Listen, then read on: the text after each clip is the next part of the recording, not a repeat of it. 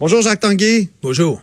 Donc, euh, Jacques Tanguay, vice-président et directeur général d'ameublement euh, Tanguay, est, avec nous. Oui, c'est une bonne idée, ça. L'équipe du Québec, mettons, en, hockey international, pourrait jouer contre l'équipe du reste du Canada. Ou, euh, ça a déjà été soulevé souvent là, par Guy Bertrand, notamment. Définitivement. Puis si un gouvernement décide d'y mettre les efforts, d'y mettre les budgets, d'y mettre l'argent, parce que c'est excessivement dispendieux d'avoir une équipe là qui, qui nous représenterait. On a beaucoup de talent. On a des joueurs euh, qui pourraient être compétitifs.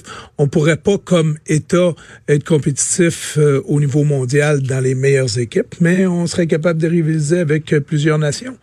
Maintenant, c'est une question toujours d'intérêt et de budget, parce que si tu demandes à l'heure actuelle, dans, dans le marché actuel, de d'amener des équipes à ce niveau-là, ça va prendre beaucoup, beaucoup, beaucoup d'argent du gouvernement. Ah oui, ah oui. Vous en savez quelque chose? Vous développez une équipe, euh, développer euh, le Rouge et Or, ça a été quelque chose. Développer le programme euh, du Rouge et Or, vous, ça vous a pris combien de temps? C'est ça, on parle d'une équipe universitaire.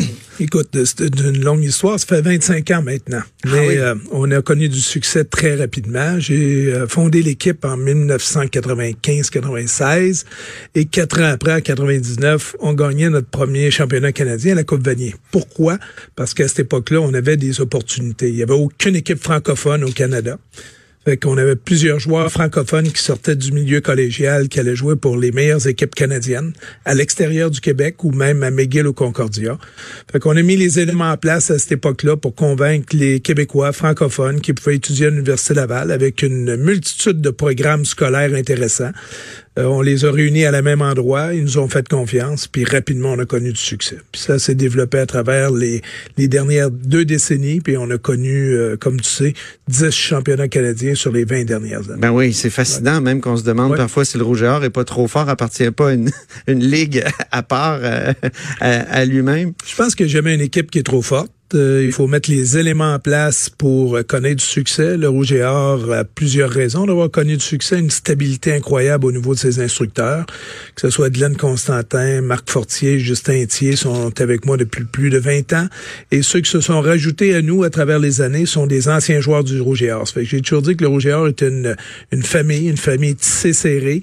Et euh, il y a énormément de stabilité. Puis la stabilité amène également au succès à bien ah oui? endroits. Ouais.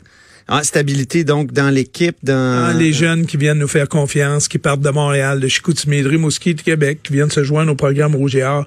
Ils savent avec qui ils font affaire aujourd'hui, puis ils savent que dans trois ans, dans quatre ans, dans quatre ans, ils vont faire affaire avec les mêmes instructeurs, les gens qui ont fait confiance à la première à la première journée. Puis ça, c'est un des points forts du, du club de football Rouge et Or. Puis je pense que les, les partisans, la population de Québec l'ont beaucoup apprécié à travers les années. Sentiment d'appartenance. Euh, on va parler maintenant de, la crise des médias, euh, notamment à Québec. Vous êtes euh, un de ceux qui continue à acheter de la publicité dans les médias traditionnels. pourquoi et comment expliquez-vous la crise actuelle dans les médias? C'est une question financière. Oui. aujourd'hui, il, y a, il y a 25 ans, le choix pour les entreprises de s'annoncer était quand même assez limité, avec à l'époque trois trois niveaux euh, euh, qui existaient, les journaux, la radio, la télé. Aujourd'hui, il y a une explosion au niveau du modèle, au niveau des, des ressources où les gens peuvent s'annoncer également. Il y a une division au niveau de ce budget-là.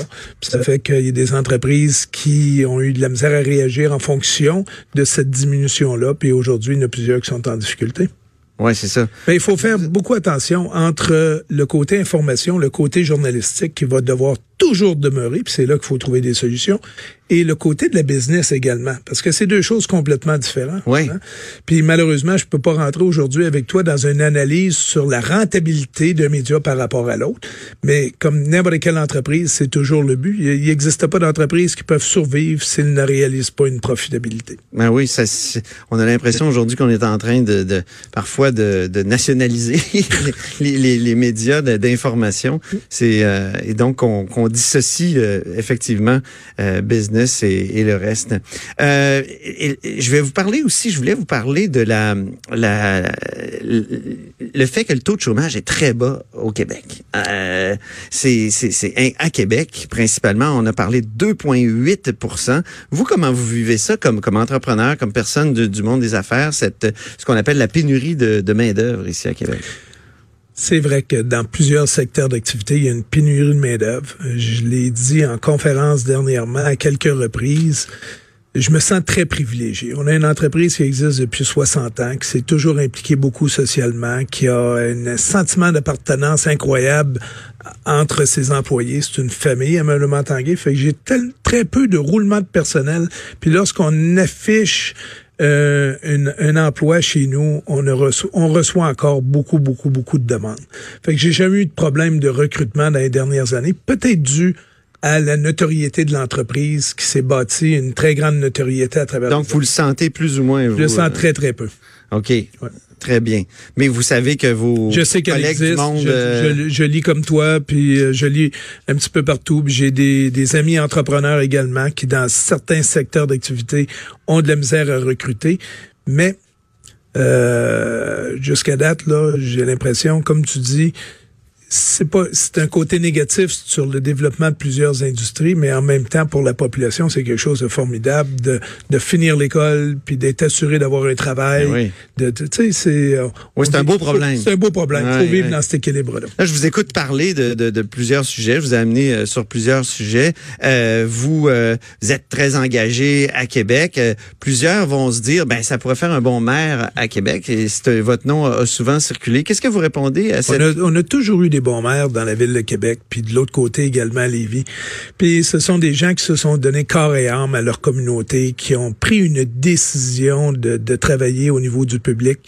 Moi, malheureusement, à travers les années, euh, mon côté professionnel m'a amené à autre chose. J'ai consacré beaucoup, beaucoup de temps à l'entreprise familiale, au développement de différentes entreprises également, puis beaucoup au niveau du sport. Fait que dans la vie, on peut pas tout faire. Ouais. Et euh, je laisse, je vous laisse. Dites jamais là, vous. Ah jamais, jamais, jamais. Je suis rendu, je suis rendu à 58 ans. Il me reste encore une multitude de bonnes années, mais si j'aurais eu à faire. Mais vous êtes quand même un jeune membre de la FADOC là. Oui, mais si euh, j'aurais eu à faire de la politique, je l'aurais, j'aurais fait ce choix-là beaucoup plus tôt dans ma ah, oui, c'est ça. Ok, très bien. Ben Jacques Tanguay, merci infiniment d'être venu inaugurer ces super studios de beaucoup, beaucoup, beaucoup de succès. Merci. Et la bienvenue à Québec. Très bien. Merci beaucoup, Jacques Tanguay. Au revoir. Après la pause, Dave Noël est là avec ses chiffres de l'histoire.